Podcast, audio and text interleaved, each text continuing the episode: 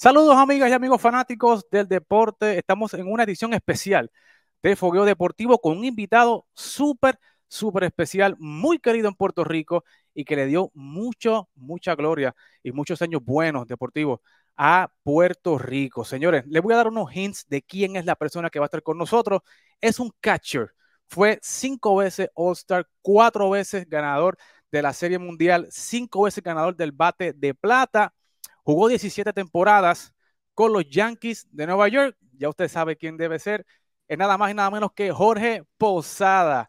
¿Qué está pasando, Jorge? Saludos y bienvenido acá a Tal Deportes. Muy bien, gracias por tenerme, la verdad. Eh, para el récord, ¿verdad? Jorge, Jorge Rafael Posada Villeta. Así que. Eh, de, Posada Villeta. De Posada Villeta, exacto. Eh, Jorge, gracias por estar con nosotros. de verdad que es un honor tenerte acá. Era una entrevista que estábamos pautando, ¿verdad? Desde hace unos días tuvo unos inconvenientes de salud, pero gracias a Dios que eh, ya estás con nosotros y para nosotros es muy, muy importante tener eh, jugadores, ¿verdad? Y exjugadores de la talla tuya acá con nosotros. Así que, Jorge, vamos a empezar de inmediato. Quiero conocer tu historia, quiero conocer, ¿verdad? Cómo llegaste a los Yankees, tu proceso. Te voy a hacer preguntas acerca de tu vida e igualmente te voy a hacer preguntas de tu libro, ¿verdad? El camino a casa, mi vida con los Yankees, con Jorge Posada y Gary Brosek. Así que si no lo tiene, no sé qué está esperando para adquirirlo.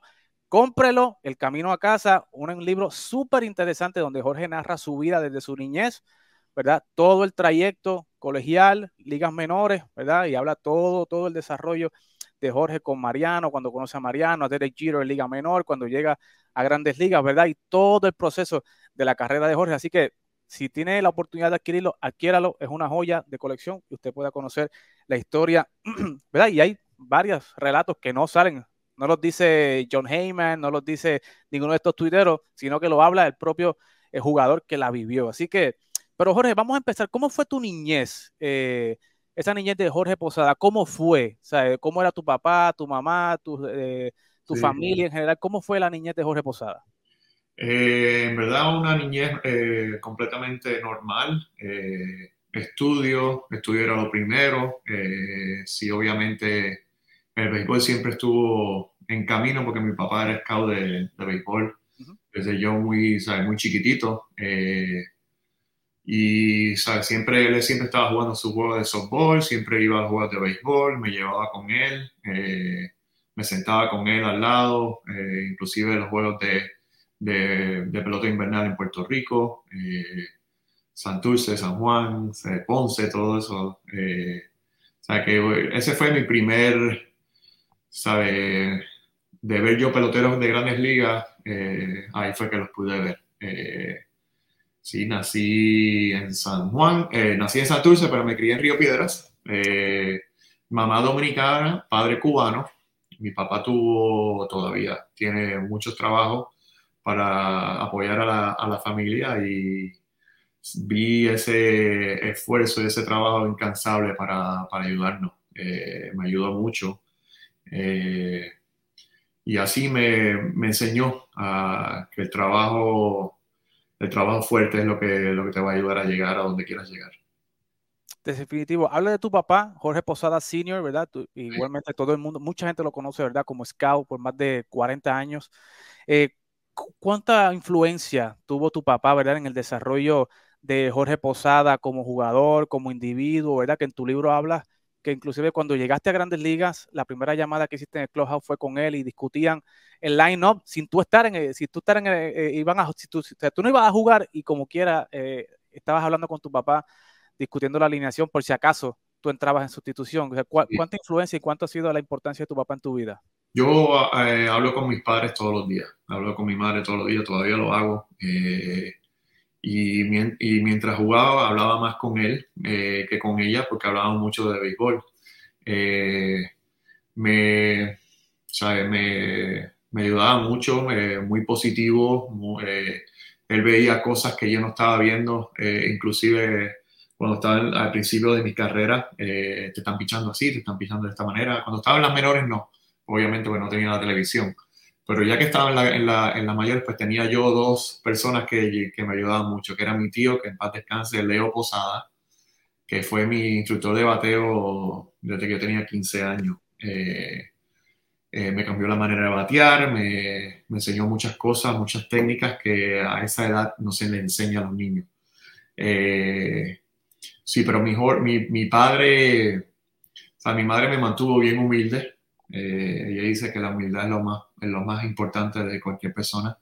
Me mantuvo muy, muy humilde y mi padre sí me, me dijo que, tiene, que tengo que esforzar, que tengo que trabajar, que tengo que buscar la manera de, de progresar y trabajando es la única manera en que uno progresa.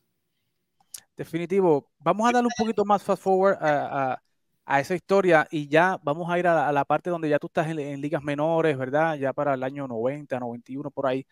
Eh, que, ¿verdad? Todo el mundo te conoce como ese gran catcher de los Yankees de Nueva York, pero tú no iniciaste jugando como catcher. O sea, tú iniciaste jugando campo corto, jugaste segunda base y luego en el 92 fue que entonces los Yankees te identifican para eh, comenzar a, a, desarrollarte como catcher. ¿Cómo fue ese proceso de desarrollarte en las menores, eh, ¿verdad? Aprendiendo una posición nueva como la de receptor y, y, a la misma vez desarrollándote con grandes jugadores, ¿verdad? Como Derek Jeter.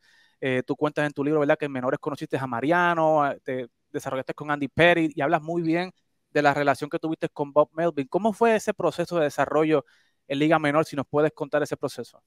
Sí, eh, como tú dices, em, empecé como, em, me firmaron como shortstop de Junior College, fui a un Junior College en Alabama. Eh, en ese Junior College, eh, después del segundo año del Junior College, firmo para ir a un tercer año a la Universidad de Alabama. Pero los Yankees se me acercan antes del draft, porque todavía pertenecía, a, me habían drafteado dos veces, me habían drafteado después de high school y después de mi primer año eh, de, Junior College, las dos veces los Yankees. Entonces, pues después de, antes de, yo terminar mi segundo año de, Junior College, para eso de mayo, yo terminé como mayo 5, mayo 6 por ahí, firmo para ir a la Universidad de Alabama. Entonces los Yankees ven que, que firmo y entonces pues ahí hubo un acercamiento del, de, del escucha Liam Worth, que él me ve un día cachando para un equipo de, de liga esta de verano, que, se jugaba, iban, iban, viajando por todos lados, y me ve cachando porque el cache no llega. Entonces me mira y me dice, yo no, yo no sabía que tú cachabas. Y yo le digo, no, no, no, no, yo no cacheo. Yo soy shortstop, segunda base, yo no cacheo. Y, dice, ah, y, lo, y lo pone en el reporte. Me firma los Yankees. Después, antes del draft, del, tercer draft, que sería para mí, eh, segundo año de, Junior College, pues antes de ese draft, pues, eh, parece que ese informe de, de Liam Worth, diciendo que yo había firmado con la Universidad de Alabama, que lo vi cachando, que lo, que lo vi papá, pues hubo un acercamiento y hubo más dinero, más, como más esfuerzo para mantenerme. Me habían drafteado ya dos años seguidos. O sea, que la, había un interés. había un interés increíble de ellos por mí. Entonces, pues ahí cuando ellos hacen ese acercamiento y mi papá quería unos, unos años garantizados él como escucha, ponerlo en el contrato. Quiero que esté ahí cinco años y yo le digo, papá, si ellos me dan este dinero, en vez de pedirles eso de esa garantía, si vamos a pedirle más dinero, yo nosotros aquí hablando en español, el señor ahí enfrente, vamos a pedirle más dinero, si ellos nos dan ese dinero, definitivamente nos van a dar por lo menos cinco años, yo voy a misa, yo no, yo no pienso que, Claro. entonces, pues en vez de, esa garantía de, de, años, pues yo le pedí más dinero y de esto es lo que hay, yo quiero esto.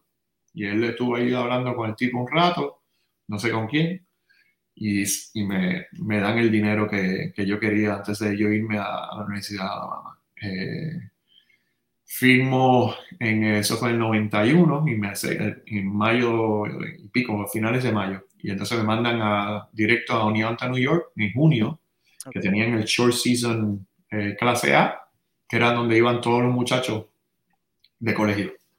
Entonces, pues, ellos tenían el tercer round un muchacho de Stanford, shortstop, se, llamaba Roger Burnett, tenía una tercera base, Steve McFlanner, y entonces me tienen a mí, me ponen en segunda base.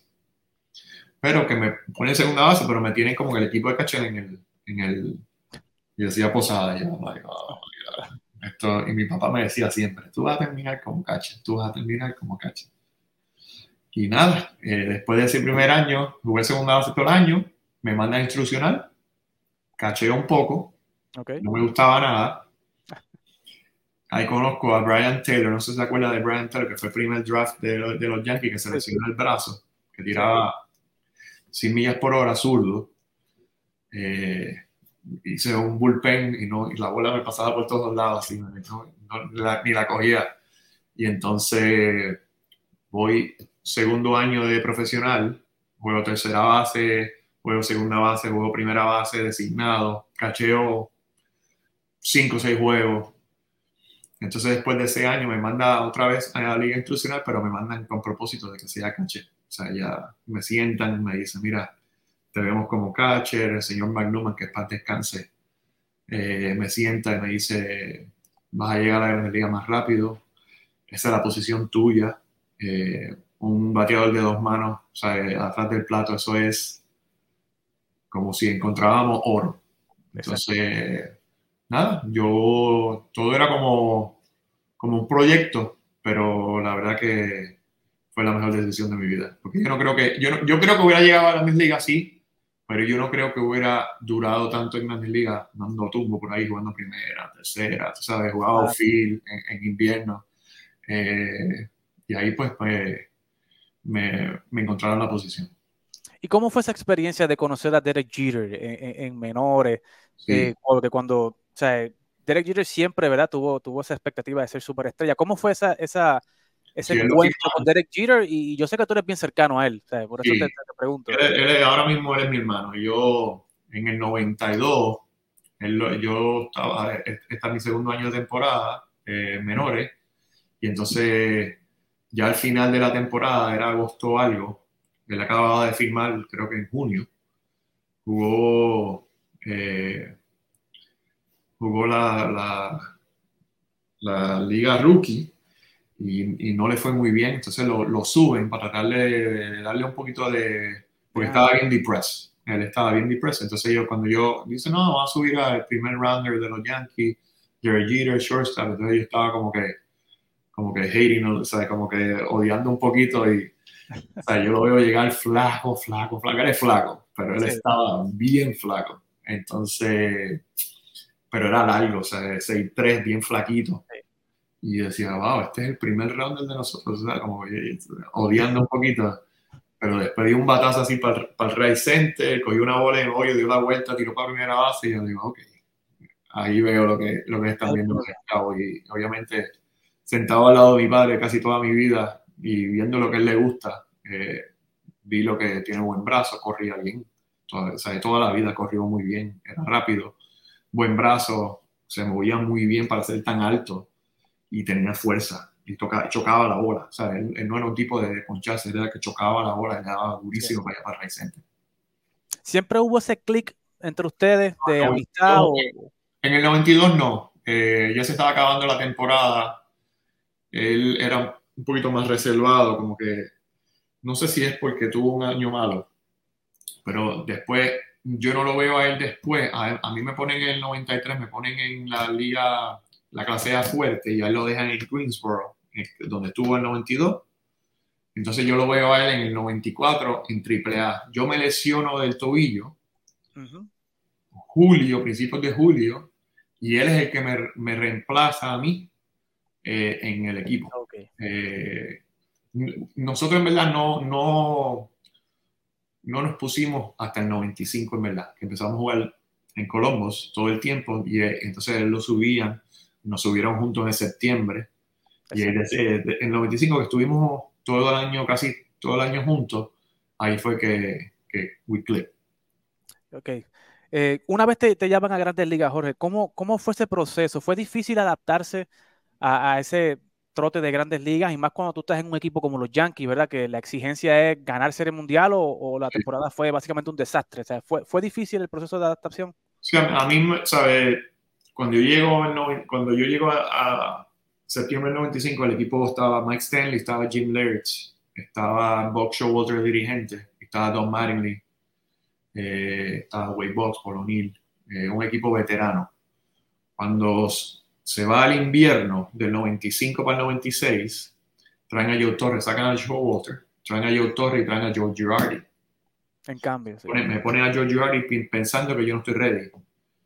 Y ahí pues me aguanta, eh, O sea, yo estoy en el 96, hago el equipo de entrenamiento y después de 10 días de, entrenamiento me mandan a las ligas menores porque, porque no querían que yo estuviera sentado en el banco. Ellos querían que me estuviera desarrollando, no me querían en el banco, querían que yo siguiera jugando. Y me mandan, me mandan a Colombos, pero me suben otra vez. Me subieron como cinco veces ese año. Sí. Tuve sub y baja. Ahí es que yo tengo mi, mi anillo 96. Todo el mundo dice que tengo cuatro, pero me la tengo cinco anillos. Pero no me lo cuentan porque yo no fui parte del, de la, de la postemporada. Estaba en el banco, pero sí eh, tengo mi anillo del 96. Claro. Eh, dices que, eh, ¿quién fue ese jugador, eh, Jorge? Que tú puedes decir que cuando tú te estableciste en grandes ligas te acogió y te, te dio ese, ese, coaching, ¿verdad? Para que tú te sintieras cómodo en grandes ligas. Siempre hay un jugador o un coach, ¿verdad? Que, que te coge en el... En el ¿Sabes que hay, hay, hay, varias personas, ¿sabes? Hay varias personas. yo diría los instructores de cacheo. O sea, yo tuve... O sea, Bill Milner, uh, yo tuve ¿sabes? Tuve a Jack Gillis, tuve, después tuve a Bill Evers, después tuve a, yo pienso que el mejor instructor de cacheo de toda la vida, tuve a Gary Tuck. Gary Tuck para mí fue, ¿sabe? Él me alababa, me, me hacía sentir que yo era el mejor, eh, eh, una persona que la verdad que le, le, le, debo mucho, porque me ayudó tanto y tanto y tanto que que yo creo que me puso, me llevó y me encaminó y, y me ayudó a, a, cambiar la manera de, de cachar. Uno no sabía, yo sabía cachar, sí, pero no sabía cuando llega a Grandes Ligas, pues me, me, pone a cachar de una manera que es más cómoda.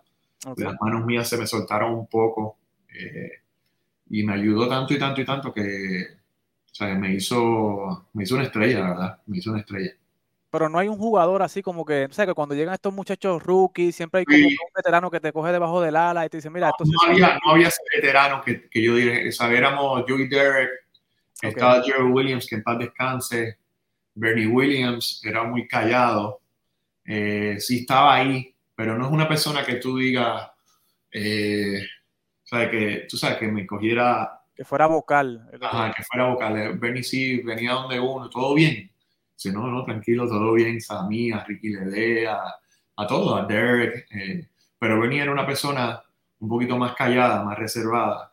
Eh, sí, Mike Stanley, cuando yo estuve en el 95, él tenía el número 20. Cuando él se va, él le dice al Clubhouse Manager, le dice, cuando, cuando si yo no estoy aquí, yo creo que le den el 20 a, a Jorge. Y, o sea, esas cositas, pues, ayudan a uno, sabes, y, pero no había esa persona que te diga, eh, o sea, los coaches sí, siempre muy positivo. Los mejores coches del mundo los teníamos nosotros en las menores para aquel tiempo, o sea, los mejores. Eh, un detalle que hablas en tu libro de este, Jorge, y es que tú mencionas en tu libro que en una ocasión Derek Jeter viajó a Puerto Rico a visitarte en, en el invierno, en el off-season, y entrenaron juntos, y tú narras, ¿verdad? Una, una anécdota con Ricky Ledé de unos mariscos y unas cosas. Eh, ¿Era común que Derek Jeter viajara a Puerto Rico a visitarte en el invierno? O sea, eh, a, a, Jeter le gustaba viajar a Puerto Rico, estar en Puerto Rico, entrenar en Puerto Rico. Sí, él, iba un weekend largo o algo así, tú sabes, iba, si iba una vez al invierno, una vez en el invierno, pues sí lo hacía. Iba a Puerto Rico, iba a Venezuela, iba a Dominicana. Oh. A los tres, a los tres. Él, él le gustaba compartir con sus compañeros. Eh, él, fue a Dominicana porque Gerald Williams estaba jugando invierno allá. Entonces fue a verlo. Eh, venía a Puerto Rico para verme a mí y fue a Venezuela para compartir con Luis Sojo, en la fundación de Luis Sojo también. Eh, sí, Derek siempre ha sido un compañero bien grande, eh, un amigo que, o sea, que siempre va a estar ahí para, para, para uno y sí, él, él lo, lo, llevamos a Salinas yo y Ricky le lo llevamos a Salina a un, no me acuerdo, un restaurante de marisco y le dimos una sopa de esta de siete... Siete potencias. Siete potencias se llamaba, sí. Siete potencias con tostones al lado. Y sí, entonces le encantaron los tostones, se come aquello y cuando volvíamos una hora de viaje para atrás se le queda dormido, pero se le queda dormido, que no se sentía bien, dice que el estómago, que sí cosas, y, pero sea, son cosas que, que, uno no se olvida, pero anécdotas y cosas que, que, son muy bonitas en la vida. Pero hablando de Derek Jeter como líder, eh, Jorge, ¿verdad? Porque ese, él era el capitán del equipo. ¿Cómo era, cómo era Jeter como líder? O sea, ¿él era, era vocal dentro del camerino o era un líder que era más por, por, eh, por ejemplo, verdad? Eh, los dos, los dos. Derek jugaba todos los días. Eso es lo bueno que él tenía, que él le gustaba jugar todos los días, no le gustaba coger días libres. Y tú tener a un líder que juegue todos los días, eso quiere decir mucho. Entonces, si había que hablarle a una persona, lo hacía uno, a uno. Él no, él, él se ponía al frente de, todo el mundo y empezaba a hablarle. Eh, pero sí se, se ponía o eh, mejor con uno a uno. Iba, iba vamos a suponer, se, atrás del shortstop, llamaba a mira, ven acá. Y hablaba con el muchacho o con, con quien fuera. Algo que no, o sea, que no estaba en el equipo, algo que, que había problema con el equipo, pues eso sí lo, lo hacía, pero no era de, de, ok, vamos a hacer un meeting ahora, tú sabes, no, no, era, no era ese tipo. Ok. Eh, dices que en, en, viendo tu historia en el 97, estuviste a punto de ser cambiado, Jorge, a los Expos de, de Montreal por, por Pedro Martínez, pero obviamente ese cambio se cae porque Pedro termina en, en Boston. Eh, muchos jugadores, ¿verdad? Se, a veces se molestan cuando se escuchan rumores de cambio eh, y que estén, ¿verdad? Que como que el equipo esté buscando salir de ellos. En, aquel momento, tú buscando tu posición, ¿verdad? Te traen a, a, a Joe Girardi, eh, ¿verdad? Tú piensas que tú estás ready y te traen a Joe Girardi y vuelves a las menores, estás back and forth, subiendo a Grande Liga. ¿Tú te, te, molestaste en aquel momento en el 97 cuando...? En el 96 me molesté de que estuviera subiendo y bajando, sí me molesté porque yo pensaba que estaba ready. Y yo pensaba que yo era mejor que Girardi, ¿sabe? Eh, ¿sabe? Pero lo que yo no tenía era la experiencia. Y, y nosotros teníamos un, un, unos, unos pitchers, unos lanzadores que eran, que eran veteranos. Eh, y hacía, hacía falta, sí, quizás un poquito de liderazgo atrás del plato, que yo quizás no lo tenía porque era muy joven. Eh, pero yo me sentía que como pelotero, uno por uno, yo era mejor que él. Eh, y, eso fue lo que yo expresaba, ¿sabes? Eh, me va, yo le decía a mi, a mi agente para aquel tiempo, yo le decía, mira, si esta gente pues en verdad no, no va, que me, que me cambien, yo lo que quiero es jugar en grandes ligas, no me importa con quién, tú sabes. Y entonces Jim Michael, que en paz descansa, dice, yo nunca te voy a cambiar, me decía, nunca te voy a cambiar. Y entonces pues eso pues también pues me, me daba esa certeza de que yo iba a estar ahí, pero ¿cuándo? Tú sabes, porque ese subí baja, ese subí baja de ir a Columbus a Nueva York, Columbus a Nueva York, por par de días, me subían por par de días, ¿sabes? Seis, siete, como máximo, cinco, seis, siete días, y me bajaban. Súper frustrante, me imagino. Y es fuerte, es fuerte porque, ¿sabes? La vida de Nueva York, de la vida de, de, de Grandes Ligas es completamente bien diferente. Ahora quizás un poquito mejor, las menores, pero muy, muy diferente a, la, a, a las menores, ¿sabes? Y, uno veía ese cambio y viajando después de los juegos, no tienes que despertar a las 5 de la mañana para irte para, para jugar ese día en las menores o coger un, un, una guagua de 20 y pico horas. Es, es bien difícil el, el, las ligas menores. No, y definitivo, y la paga, obviamente, y las condiciones. ¿verdad? Los que, que estaban los jugadores de Liga Menor en ese momento. Pero llegas a Grandes Ligas, te estableces y fuiste parte, ¿verdad? Del equipo del 98, del 99, del 2000. ¿Cómo era ese equipo, Jorge, verdad? Porque uno veía ese equipo acá, yo, chamaquito, veía ese equipo y para mí, tú sabes, yo, o sea, era, era como, qué sé yo, como el, o sea, lo, lo, yo soy del Olimpo, una cosa, o sea, nadie puede ganarle a ese equipo. Sí. O sea, ¿cómo era ese equipo? ¿Cómo era la estructura, la química en el camerino eh, de ese equipo de los Yankees de esa época? Sí, la, la verdad, no, nosotros hacemos, nosotros perdemos el 97 contra Cleveland, que a lo mal se la saca a Mariano. Sí. Y desde ese día hasta que empezó, empezó entrenamiento, los emails y los y, lo, y lo, o sea, eran, eran emails y mensajes de, que te dejaban en la, en la contestadora en la casa porque no había, no había celulares. Eh, era todo, get ready for next year get ready for next year. Okay. Prepare, get ready, ponte ready. Eh, eh, trabaja fuerte, ponte, ¿sabes? busca la manera de, de, forzarte un poquito más. Llega a entrenamiento, ¿sabes? Los, papeles, los, los papeles de correo, ¿sabes? me llegó un día, este es tu peso, 217, yo estaba como en 220 y pico. Y yo le diablo, ¿sabes? Hasta el peso. Esta gente estaba, era en serio. Eh, nosotros llegamos a entrenamiento del 98, que lo primero que, que vimos en, el, en la silla del de esto, eh, eh, uh, let's get ready for the World Series. Okay. un pafleto. Entonces, empezamos malísimo. Empezamos 1 y 4 por allá por, por California y tuvimos un meeting después de ese, perder ese cuarto juego en Seattle que todo el mundo habló. Eh, me recuerdo Polonil habló, David Cohn habló, hasta, hasta nosotros los novatos. Eh, ¿Qué ustedes piensan? Eh, Jorge, Derek, Derek habló un rato, yo no, yo no dije mucho, pero sí, todo, todo el mundo habló. Eran nada más que los peloteros, después entraron los coaches y los, y los dirigentes y el dirigente, yo le dio unas palabras y de ahí para adelante fue. O sea, fue todo el año. No era un equipo no un equipo que teníamos estrellas, no era un equipo que, que tú ibas a decir, o sea, este equipo está lleno de estrellas, pero un equipo que era muy completo, bien, bien completo. O sea, teníamos Platoon, o sea, jugando Shane Spencer y teníamos a Ricky Lede, teníamos a, o sea, teníamos a Strawberry en el banco, teníamos a, sí. o sea, el noveno bate, que era Scott Brocious, que para mí fue una clave ¿sabe? increíble para, para ese equipo. Eh, batió 300 y empujó 98 carreras, 18, creo que fueron 18 honrones que dio, batiendo noveno. Eh, eso te dice que el equipo, la verdad, lo, lo, dio en todo. No, realmente era, era, un gran, gran equipo y yo, ¿verdad? sabiendo ¿verdad? lo que estás hablando, ¿verdad? la mentalidad y lo que hablaba Derek Jeter hace unos días en las transmisiones de, de, Fox, ¿verdad? Que era la motivación, ¿por qué tú estás jugando? ¿verdad? Hay mucha gente que juega por el año por contrato, ¿verdad? Pero estamos viendo, ¿verdad? Que la mentalidad de ese año de esos Yankees era prepare for the World Series, get ready, ¿sabes? Era, era ganar. O sea, era, no era, era ganar todos los días.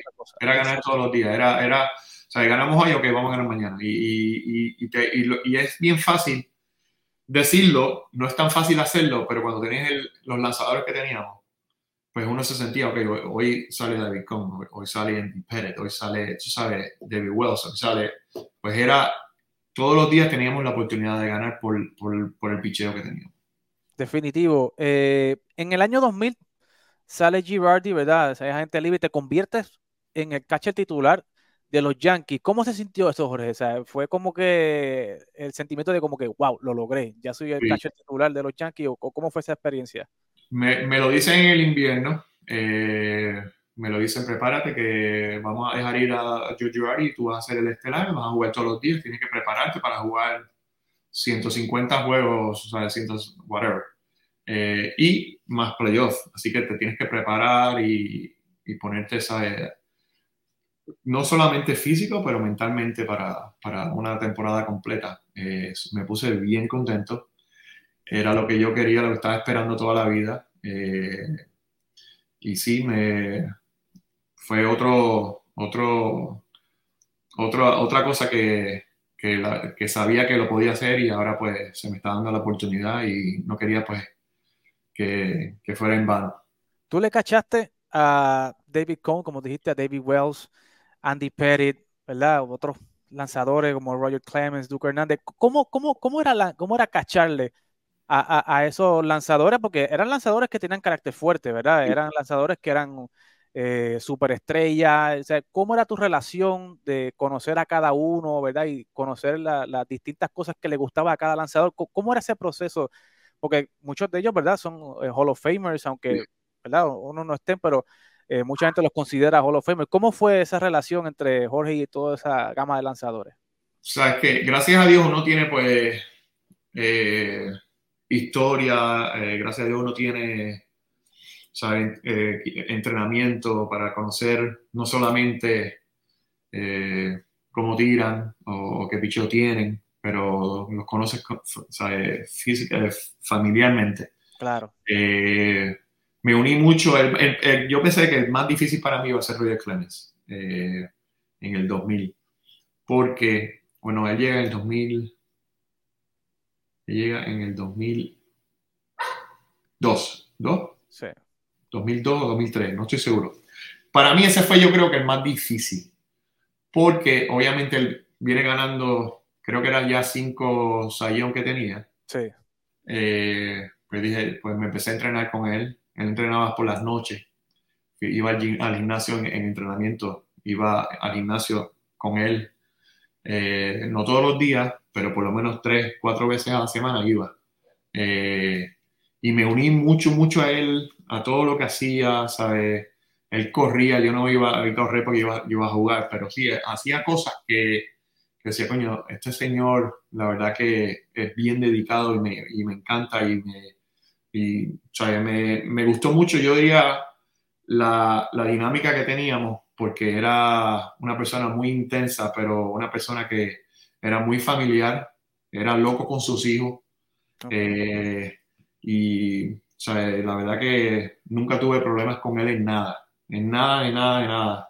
Yo hacía sugerencias cuando le pedía picheo, lo llegué a conocer bastante en entrenamiento.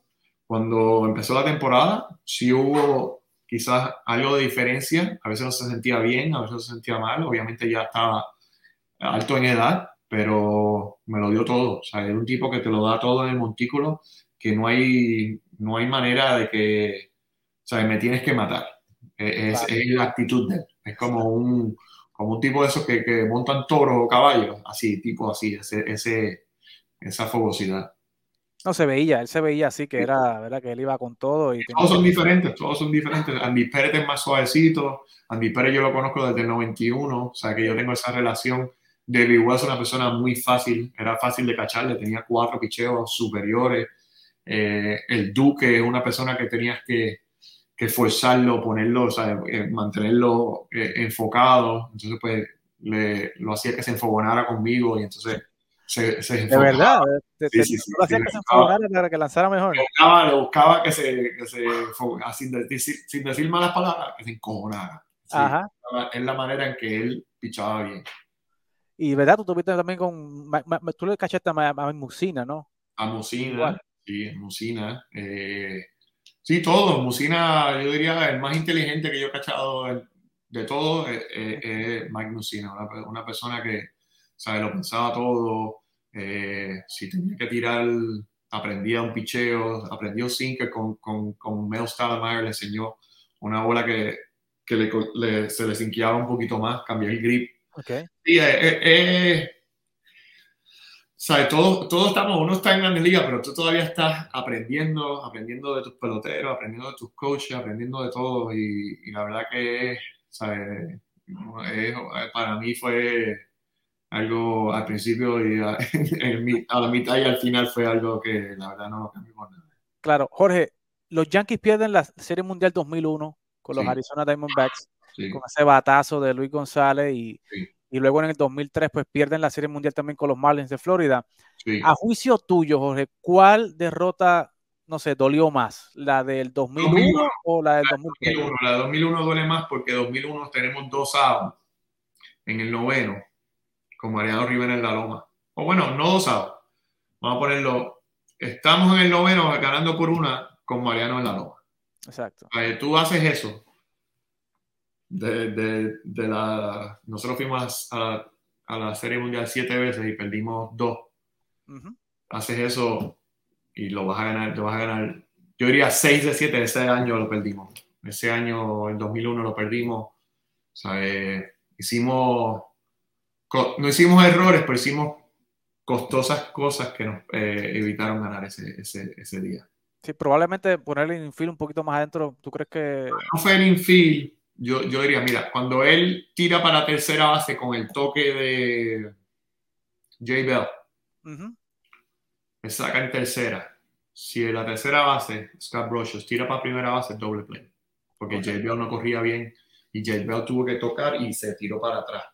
Tenía tiempo para tirar para primera base, pero no se hizo. Tocan otra vez y Mariano tira la bola para segunda base mal. Mal eh, la tira alta, que si él tira la bola bien, saca en segunda y quizás sacamos, ¿sabes? Son, son cosas que... Detalle. De pelota que va a pasar y pasaron. Eh, pero sí, nosotros ese día perdimos ese juego que la verdad que lo podíamos haber ganado para, para la ciudad de Nueva York. Pasó tan difícil septiembre 11 de 2011, de 2001. Wow. Así que fanáticos ya lo saben, yo más la del 2001 que la del 2003. Fue, fue fuerte la del 2001. Fue fuerte. Pero echando un poquito más adelante, Jorge, 2007 eh, entra a la agencia libre y corre, ¿verdad? Un rumor grande de que los Mets te habían ofrecido un contrato de cinco años y tú rechazas ese contrato para volver nuevamente con, con los Yankees y firmar un contrato de cuatro años, 52 millones. ¿Qué sucedió por la mente de Jorge Posada para rechazar un contrato con los Mets y regresar con los Yankees? si nos puedes llevar en ese proceso, ¿qué pasó? ¿Fue, ¿Los Mets era el único equipo que te ofreció o hubo otros equipos que te ofrecieron y tú pues decidiste? No, eh, al fin fue, eran los Mets y los Yankees, ya al fin. Eh, así, hubo sí también cercanías de otros equipos, pero los Mets se, me querían más que los Yankees aún. O sea, eh, me ofrecieron contratos más grandes y, con mucho más dinero anual que, los Yankees. Omar Minaya siempre si yo te quiero a ti, tú eres el tipo que me hace falta para nosotros ganar. Eh, entonces los Yankees al final de, a la última hora, eh, vienen y dicen, Jorge, tú no te puedes ir, si tú perteneces aquí, tú vas a estar, ¿sabes? Si Dios quiere, te retiras con un solo equipo. Eh, era, era importante para mí. No solo, no solo que, que, me quedara en Nueva York, obviamente iba a estar en Nueva York en, con los Mets, pero como que empezar y terminar toda mi carrera con, un solo equipo. Eso era sumamente importante. Soy una persona muy... Muy leal. muy leal, muy leal a mi, a mi equipo, muy leal a, las personas que me ayudaron, a las personas que... a la fanaticada especialmente, y como que ese factor de sé lo que tengo, a no saber lo que, lo que hay, también me, me, me evitó a firmar con los Mets. O sea que la lealtad pesó más a juicio estuvo, estuvo bien difícil, fue el, te lo digo, o sea, al, último momento, la llamé a Omar Minaya para decirle, mira Omar, o sea, lo siento mucho en el alma, pero hiciste todo, todo, eh, todo bien para yo firmar contigo, pero no puedo, no puedo, no, no, dice, Jorge, yo entiendo, y nada, tuve que firmar con, los Yankees. Regresaste a los Yankees, eh, ¿verdad? Y tienes ganas en 2009 nuevamente. Y en el 2011, ¿verdad? Eh, eh, que es el último año de ese contrato, ya tú vas, ¿verdad? entrando en edad, descendiendo un poquito, ¿verdad? Normal, básico, normal en, un pelotero que va entrando en edad. Pero ese año 2011, ¿verdad? Es un año como difícil, yo lo veo complicado para ti en el sentido, ¿verdad? De que estás teniendo como que traspiés, problemas, salen a reducir, ¿verdad? Que ese juego contra los Red Sox, yo creo que fue en mayo, si no me equivoco, eh, Girardi te pone noveno bate y tú pides que te saques de la alineación, porque para ti eso era una falta de respeto. No, fue, no fue así, no fue así. ¿Cómo, cómo, cómo te fue? Voy a explicar, te voy a tratar de explicar lo que pasó ese día. Sí, explícame. Yo estaba bateando punto bicicleta en mayo, ciento y pico, ciento treinta y pico, no me acuerdo cuánto estaba bateando. Eh, él viene donde mí, Girardi viene donde mí durante la práctica de bateo y me dice, yo, eh, yo moví el lineup around. I moved the lineup around. Y yo, fine, yo estoy bateando punto bicicleta, whatever. Eh, pero no me dice que estoy bateando noveno. No me importa, no importa si estoy bateando whatever, diez décimo. Entonces, me, cuando voy a, a ver el lineup que está adentro, el único cambio que él hace es que pone a Gardner en séptimo y me pone a mi noveno. Entonces yo voy a, yo voy a, a la oficina y le digo, y le digo, yo pensé que tú habías cambiado, el, que habías movido el line-up. Lo único que tú hiciste fue ponerme a mi noveno. Entonces, entonces él se pone como confrontativo, se me, como que se me, se me pone confrontativo. Ajá. Y ahí fue que yo exploté. Ahí fue que yo, o sea, eh, porque ya yo estaba ya encojonado y ahí fue que él me saca, pues quizás un poquito más... Eh, el monstruo. El monstruo, como dicen en Puerto Rico, y, y I lost it. O sea, perdí mi cabeza completamente. Yo le dije, sácame del line-up, yo no quiero jugar y no quiero jugar para ti nunca más. Se lo dije así mismo como, como te lo estoy diciendo ahora. Llamé a Cashman y le pedí a Cashman o que me votara o que me cambiara. Porque yo no podía. A ese nivel, Jorge, tú sabes, ya estaba. Porque o sea, ya, ya, llevaba, ya llevaba del entrenamiento una bobería, tú sabes, con, con, la gerencia, que si no podía cachar, si no podía cachar todos los días, pero yo podía cachar. Yo podía hacer backup, podía cachar de vez en cuando. No sé, o sea, un, un día me llega, me acuerdo que llega eh, un pitcher, no me acuerdo quién era. Y el único, yo estaba todavía en el, en el House, parece que algo de Visa o algo, no me acuerdo quién era, creo que, o Freddy García, Freddy, no me acuerdo, no me acuerdo, era un pitcher que necesitaba tirar.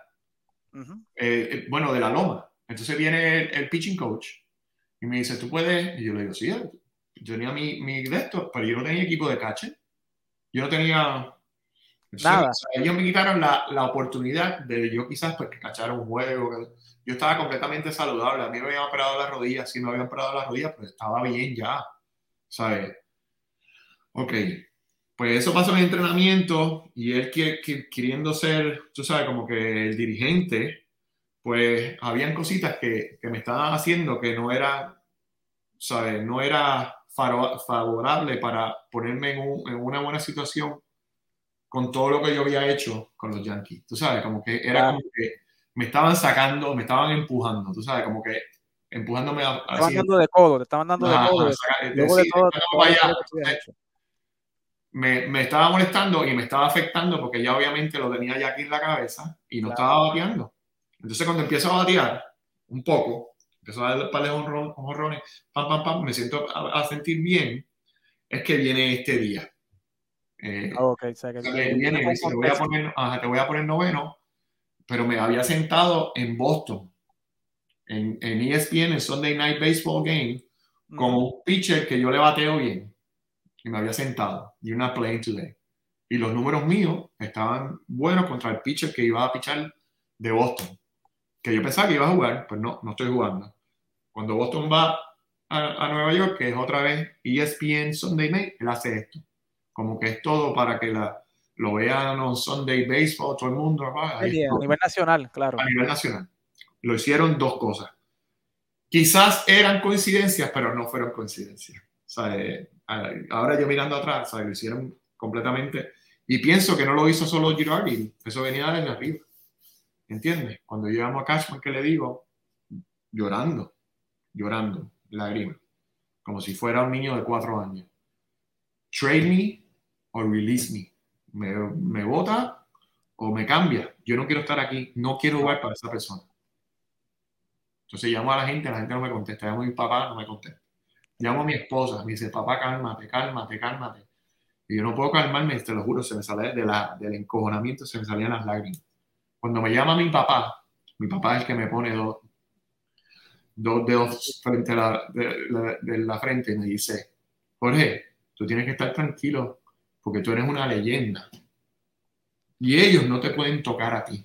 Si ellos quieren sentarte, que te sienten. Si ellos quieren ponerte noveno, que te pongan noveno. Cuando tú juegues, tú tienes que dar el máximo. Pero si no puedes, si no puedes controlar que ellos te pongan a jugar, tú no puedes controlar que ellos te pongan a jugar. Esa es la cuestión. Ellos te quieren a ti, la fanaticada te quiere a ti más que lo quiere a él. Y entienden más lo que tú has hecho por esa organización que, que a él. Y ahí me quedé tranquilo. De ahí para adelante me senté. No jugaba. Me pusieron a jugar después en, en, el, en, el, en los playoffs y batí un montón contra Detroit. Contra Detroit, sí. Mi, mi, bate no estaba mal. Era todo como me trataron. Y, y yo obviamente me estaba enfocado completamente de que tenía algo en contra mía y, y era para empujarme afuera. Claro, después de esa situación, ¿pudiste hablar con, con Girardi? Yo le pregunté, yo le pregunté, pero nunca hubo una contestación clara. yo pienso que sí vino de arriba, pero él es el, el, dirigente y nunca hubo, tú sabes, una contestación que yo diga, oh, ok. No, ninguna, no una contestación Un nebuleo, sí, whatever. Sí, pero como dijiste, en ese ALDS contra los, Tigres, batiste 429, 579 de OPE, OVP y un OPS más de 1000. Así que, ¿sabes? el bate de Jorge estaba ahí. Sí, y después se me acercaron para el 2012, me acercaron varios equipos para jugar, inclusive Tampa para ser designado, jugar primera base, Baltimore con Showalter, también Showalter me llamó Arizona para ¿Y, de verdad, ¿Y ese año Boston de verdad también te llamó? ¿Perdón? Boston, ¿también te llamó? Porque nunca, siempre se mencionó como que estaba interesado Boston. No, Boston no, Boston no. Tampa, Baltimore, eh, Arizona y los eh, Texas Rangers. Ok. Sí, esos fueron los más, los más interesados. Eh, el más interesado fue Tampa. Ok. Porque yo tenía una casa en Tampa, porque nosotros teníamos entrenamiento allá, y era para vivir en nuestra casa, que eso sí sonaba bien, pero que al fin y al cabo era como, o sea, eh, jugar con los Yankees toda la vida, un solo equipo, entonces ponerme un uniforme de Tampa, ahí fue que... O sea, volvió... No vi en una cena, creo que fue de Yogi Berra, y Don Martínez me dice, if you're thinking about retiring as a Yankee, you should retire as a Yankee. Ok. Play. Entonces ahí fue que, tú sabes, y yo mirando mis números, o sea, yo decía, ¿qué puedo? ¿Puedo ganar, eh, darle 8, 9, 10 quizás honrones más? Eh, no voy a llegar a 300 honrones. Me faltan 25 honrones. Está muy difícil. Yo a los 41 años ponerme a pensar que voy a dar 25 honrones, ¿sabes? Eh, jugando part-time. Sí, sí. y dije, ¿tú sabes qué? No me estaba poniendo ready para, para la temporada del 2012 y le digo a mi esposa, como para finales de diciembre, le digo, yo no creo que yo vaya a jugar. Dice, eso es decisión tuya. Yo no voy a meter, yo no voy a meter en tus decisiones, pero si eso es lo que tú quieres, y me, me quité. Decidiste retirarte, pero tú pensabas que tú podías jugar un año Yo creo que podía haber jugado un año más, un año más bien, tú sabes, de backup, eh, pero tiene que haber sido un equipo que estuviera, tú sabes, que no, no estuviera un equipo bueno. Eh, por eso pensé Tampa que tenían buen equipito, un equipito joven, eh, más energía, jugando eh, eh, en turf, que sabíamos que íbamos a jugar todos, esos días, y entonces estar en mi casa metido, o sea, eran situaciones que muy favorables. Y no, no, o sea, ¿te sentiste porque los Yankees nunca te ofrecieron un contrato ahí ese año como para... Yo, yo, yo que me sé, yo que me esa, esa puerta completamente, sí, yo no pensaba que con dirigente Girardi ni Cashman, para ninguno de los dos, eh, podría haber sido, ¿no? Así que, bueno, eh, Jorge, cuando tú eras jugador, tú fuiste un jugador fogoso, se veía en el terreno de juego que te gustaba la competitividad y te, te, vimos involucrado en varias situaciones, ¿verdad? Donde varios lanza, pitchers te lanzaban bolas bien pegadas o por detrás de la espalda, tú sabes que eso básicamente pone hyper a los jugadores y te vemos involucrado en varias peleas de jugadores normales eh, también en el juego. Pero hubo una confrontación, ¿verdad?, entre Yankees y Boston, donde al parecer hubo un intercambio eh, entre tu persona y Pedro Martínez, que hasta, yo creo que hasta el sol de hoy, Pedro todavía no, no, no se ha sacado esa espinita contra ti, eh, incluso que en la entrevista cuando lo escogieron a él para el Salón de la Fama, le hicieron una pregunta de que a qué pelotero él, si tuviera la oportunidad de lanzar otra vez, le hubiese pegado un pelotazo y la, primera persona que mencionó fue a ti. Sí. yo, no, yo le daría un pelotazo a Jorge Posada. Sí. Porque hubo una discusión y él mencionó a mi mamá y qué sé yo, tú sabes, pero... Yo no tengo esa palabra de yo decirle, es, esa no, no está en mi vocabulario. Si yo me voy a enfogonar, voy a enfogonar y enfogonar contigo. Eh, pero yo nunca le mencioné la madre de la... Pero eso fue, eso fue la pelea donde él cogió al coach. Sí, me lo tiró contra el piso. Sí, él, él, le tira, nosotros le estamos dando un montón de palos.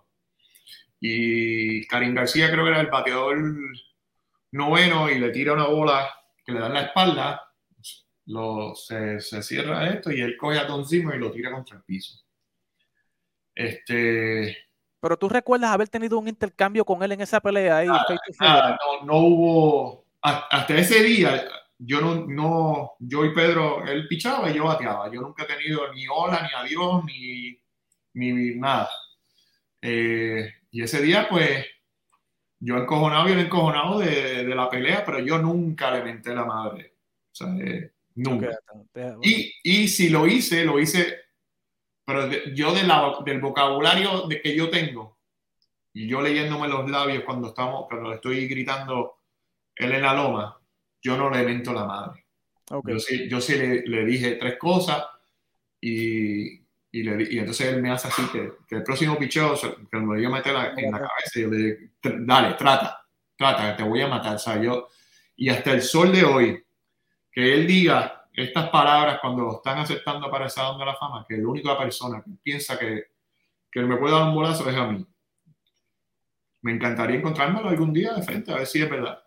Porque yo no, yo no tengo ningún problema con nadie y si está dolido, está dolida de, de lo que pasó, pues vamos a ver qué pasa algún día. Algún día me lo encontraré tú, estás disponible para en un momento si se encuentran hablar. Hacerle la, pregunta, hacerle la pregunta, ¿cuál es el problema tuyo conmigo? Ya, a ver qué, a ver qué dice. O sea, que tú estás disponible para entonces hablar y, solucionar ese problema con él, ¿verdad? Que, que... Yo no sé, de aquí para adelante no sé lo que pasó y yo creo que somos ya bastante viejitos para, estar remordiendo la mierda. Claro, eh, luego, luego de tu retiro, Jorge, Jeter entra a la organización de los Marlins, ¿verdad? Y, te llama, te recluta para que seas parte del equipo. Eh, ¿Cuál realmente era tu función dentro del equipo eh, y cómo fue trabajar ya?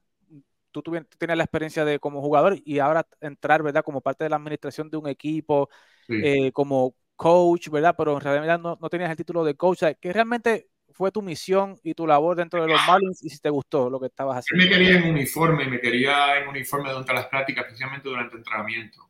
Eh, él quería tener otros otros ojos y otros oídos en el campo para tratar de, de, llevar a los muchachos a que cambien la química, la manera de pensar.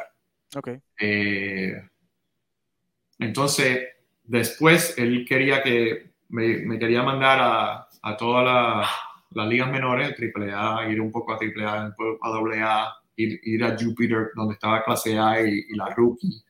Entonces, ese era el plan. Entonces vino COVID.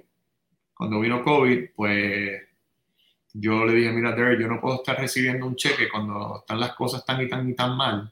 Yo te voy a dar el, el salario mío o mi, o mi, cheque, no me pague, pero, o sea, eh, entonces como nosotros, yo no podía ir al parque.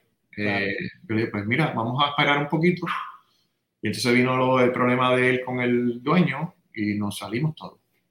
Ok.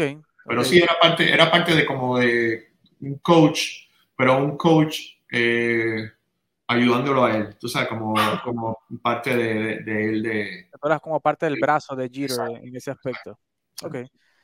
Jorge, ¿te ves en un futuro coachando en grandes ligas como coach o como manager o con algún o, parte siendo parte de una oficina gerencial o, algo es muy difícil Eddie. tiene que ser algo así como lo como lo como Miami porque yo vivo aquí en Miami y era fácil yo ir al parque y estar con los muchachos y, y, ver lo que yo veía porque lo miraba en televisión entonces a Miguel Rojas le digo Miguel eh, te están pichando de esta manera eh, ese era ese era mi tú sabes, mi one-on-one, claro. mi, sandía, decía, Isan, estás demasiado pasivo, hazle swing a la bola, hazle swing a la bola, estás demasiado cogiendo un strike, dos strikes, ponte un poquito más agresivo, un poquito más agresivo, especialmente con esos picheros, si está 1 y 0, 2 y 0, no lo coja.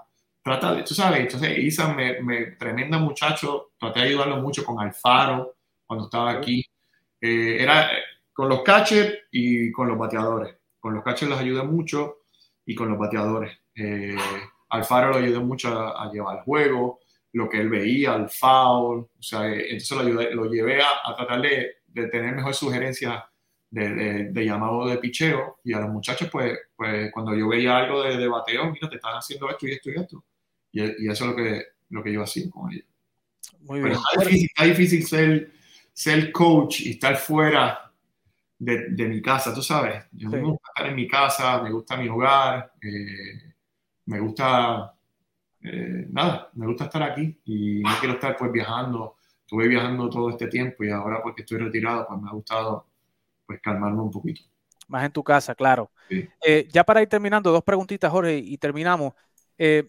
tú, viendo tus numeritos, tú eres el, el, quinto receptor en Grandes Ligas con al menos 1500 imparables, 350 dobles, 275 cuadrangulares, mil carreras empujadas. Tú fuiste el más, el catcher que más produjo, ¿verdad? Jonrones y cuadrangulares desde el año 2000 hasta el 2011. Eh, y viendo, ¿verdad? Tu paso por la boleta del Salón de la Fama, tú tuviste 3.5%, si mal no recuerdo, si no me falla la mente. Eh, ¿Tú crees que los, los votantes fueron injustos contigo? ¿Tú crees que tú debiste ah, tener un mejor chance para el Hall of Fame?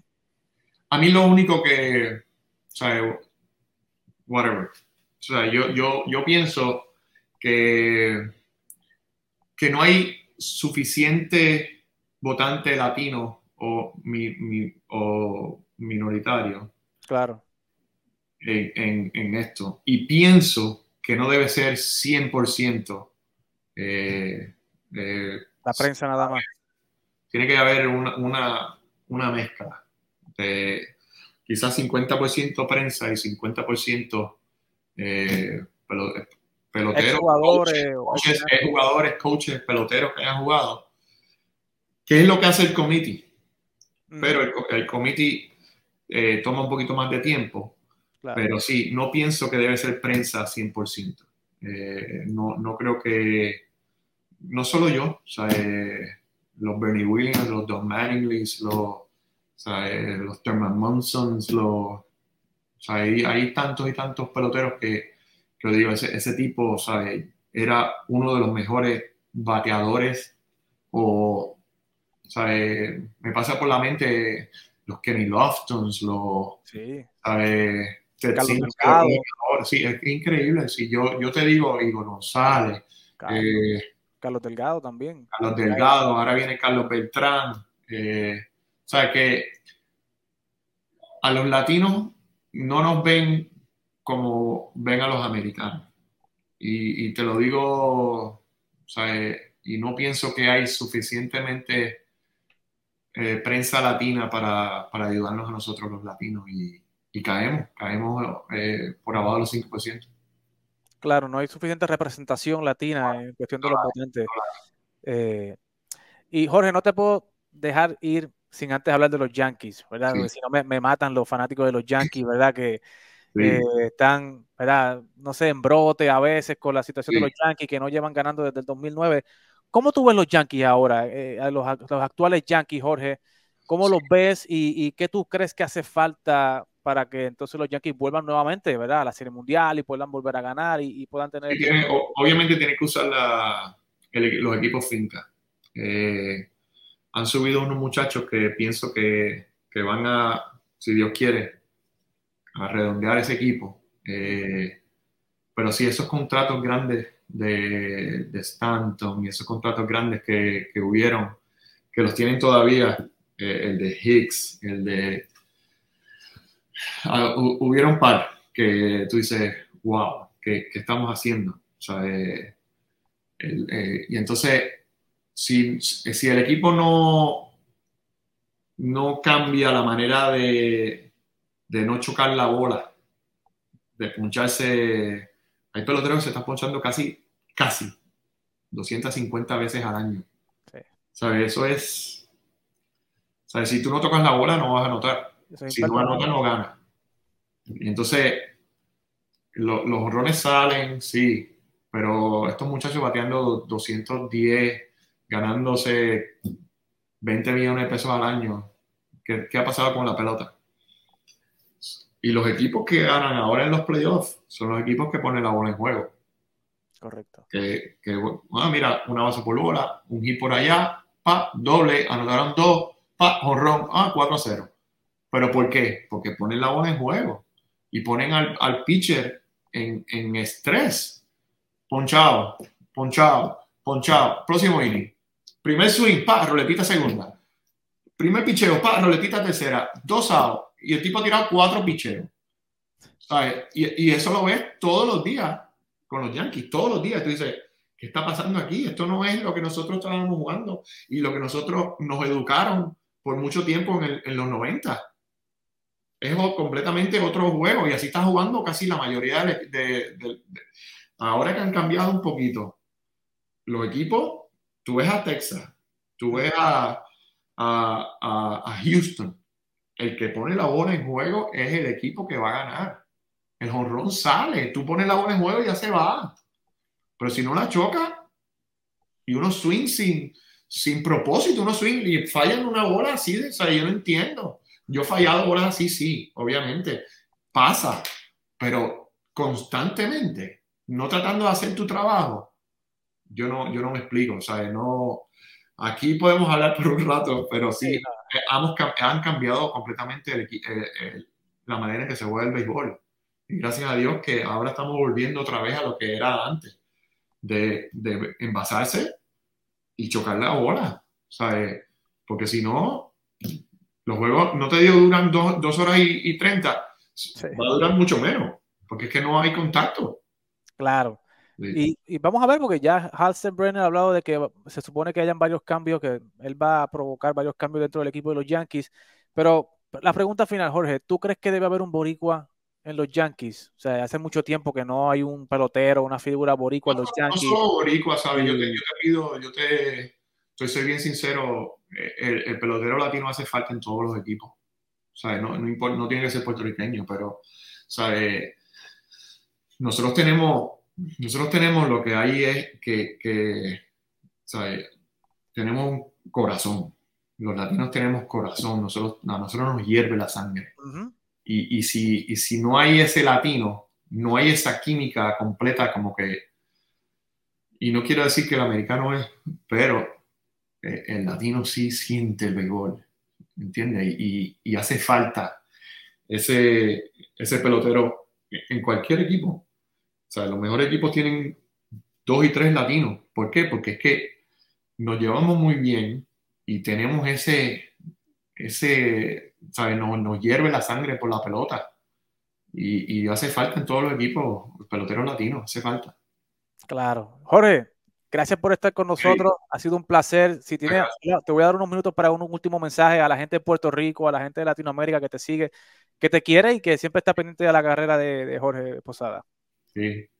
Bueno, desde aquí, desde Miami, este, los quiero mucho. Yo sé que no me han visto un par de años, pero, pero estoy aquí. Estoy un poquito retirado del béisbol, pero estoy eh, todavía sigo lo, sigo viendo. Eh, Puerto Rico lo quiero mucho. Ahora voy ahora, si Dios quiere pronto, porque mi mamá cumple años, así que estaré por Puerto Rico pronto y si Dios quiere, pues nos mantenemos en contacto con, con TAP Deportes y Delgado, si Dios quiere. Gracias, Jorge. Gracias por estar con nosotros. Nos mantenemos en comunicación. Quisiera traerte nuevamente para acá para que entonces analicemos, no sé, algo de la eh, temporada muerta, alguna firma, algún cambio que hagan los Yankees. Quisiera tenerte y ver tu reacción. Dale. Dale, cuídese. Gracias. Ha sido todo. Señores, sigan. Cuídate. La gente está muy loca. De la discoteca. Lo, lo, lo, lo, loca. De la discoteca. Loca. De la discoteca.